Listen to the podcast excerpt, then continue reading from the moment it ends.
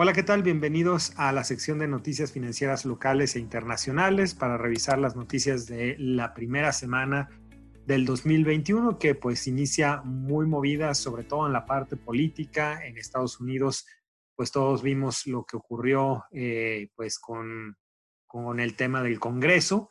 Finalmente, no obstante que fue un tema eh, políticamente muy complicado, los mercados eh, cerraron de una forma positiva y es que los mercados más bien estuvieron enfocados en el hecho de que a final de cuentas es el Partido Demócrata el que termina pues llevando esta que se le conoce en inglés como la, barrida azul, es decir, se llevan todo, se llevan presidencia, se llevan la que ya tenían eh, la mayoría en, la Cámara Baja y también eh, cambia la mayoría mm, republicana del Senado a ser ahora también una mayoría demócrata. Entonces, con eso, pues el, mercado toma en consideración que habrá pues mucho menos trabas políticas, sobre todo en lo que tiene que ver con nuevos impulsos, nuevos apoyos. Lo vimos, el último intento de, de apoyo, pues tomó mucho tiempo precisamente por las fricciones entre los dos países y teniendo ya a los demócratas en mayoría en las dos cámaras, pues probablemente las cosas eh, puedan salir de forma mucho más rápida hacia adelante.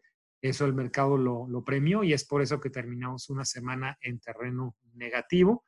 Em, tuvimos también eh, algunos temas importantes en, México, particularmente eh, pues ya la autorización de la vacuna de AstraZeneca. Esto pues a raíz de tratar de acelerar más el, tema de vacunas que, que pues así como en, México, también en otras partes del mundo ha estado un poco más lento de lo que se hubiera esperado a estas alturas del mes de, enero.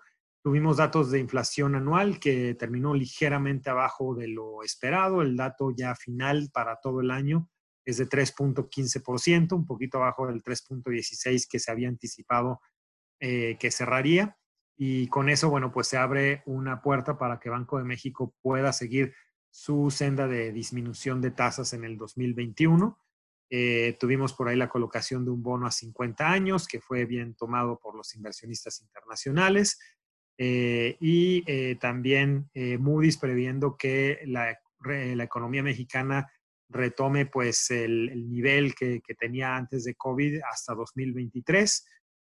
tuvimos también reporte de remesas que sigue teniendo un incremento muy importante, aumento a más de 15% en las remesas año a año, eh, esto con datos al cierre de, noviembre. Y bueno, pues algunos otros sectores afectados todavía por el tema de, pandemia, pues eh, siguen eh, como autos nuevos, pues siguen con complicación para retomar números más altos de lo que se traían hace algunos meses.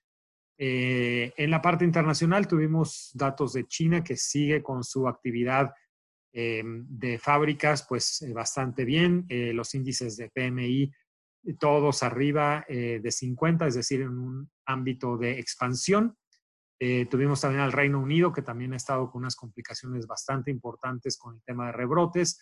Regresan a un tema de confinamiento igual que el que se tuvo en marzo, un confinamiento bastante estricto por todo el resurgimiento de contagios que ha habido adicional a esto, pues también ya se convierte en el primer país que eh, también, además de la vacuna eh, que ya se tenía autorizada de Pfizer, pues también la vacuna de Oxford y de AstraZeneca también es autorizada para tratar de dar esta velocidad al tema de vacunación.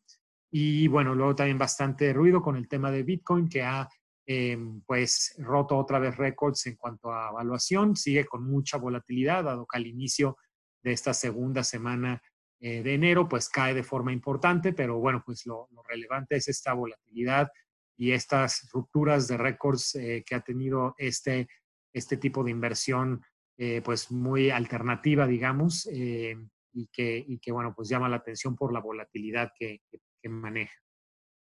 En cuanto a mercados, pues lo comentábamos, una semana que cierran positivo eh, prácticamente en todos los mercados eh, de capitales. El S&P 500 vuelve a romper récords, cerrando arriba de 3.800 puntos, un 1.83% eh, de rendimiento, con todos estos acontecimientos de los demócratas ganando el, el Senado, la mayoría del Senado. Acá en México también una de las mejores semanas de las que tengamos memoria en el IPC, que sube más del 6% en, en, una semana. Esto muy en línea también con lo que ocurrió con otros mercados emergentes que también ante todo este apetito a riesgo y pues al tener unas valuaciones mucho más atractivas han tenido unas, unas últimas semanas muy, muy buenas y, bueno, fue el turno del IPC esta primera semana del 2021 con este notable rendimiento. Eh, Europa también con un rendimiento del 2.60%, eh, también claramente muy impulsado por la expectativa de que continúe por una senda muy rápida o más rápida hacia adelante el tema de las vacunas. Y Asia, pues cerrando también bastante fuerte con toda una eh, región mucho más estabilizada en términos de contagios, con estos indicadores de crecimiento y de expansión bastante sólidos, eh, subiendo en la semana más del 5%. En cuanto a mercado de divisas, pues seguimos el peso con un rango eh, en el que lo habíamos establecido hace algunas semanas de 19.50 a 20.50, se sigue respetando bastante bien. Cerramos la, semana eh, con un eh, nivel cercano al punto medio de ese rango, los 20 pesos por, por dólar, ligeramente abajo. Y el euro pues también ha estado permaneciendo ahí entre el 1.22 y 1.23, cierra un poquito más hacia la parte baja de ese rango en 1.2218. En la parte de mercado de deuda, la subasta, la primera subasta del año de CETES de 28 días sale eh, ligeramente arriba de la subasta mm, anterior en 4.28%. Y la parte más de mediano y largo plazo cierra mixta, la parte de mediano plazo sí con algunas disminuciones de eh, hasta 10 puntos base en algunos, en algunos nodos entre 1 y 4 años. Ya la parte más larga sí con algunos incrementos eh, de 10 o un poquito más de puntos base, con lo cual pues los fondos de renta fija cierran bastante mixtos, eh, dependiendo de dónde se hayan o dónde tengan sus inversiones en la curva. Algunos cerraron con plusvalías y otros con, con minusvalías. ¿Y qué vamos a tener esta semana en cuanto a, datos económicos? Bueno, pues vamos a tener eh, producción industrial, que de hecho, bueno, ya tenemos el dato y sale un poco mejor a lo, a lo esperado, si bien es un dato todavía bajo, eh, con respecto al, año anterior, pues sí sale un poco mejor a lo que se estaba esperando.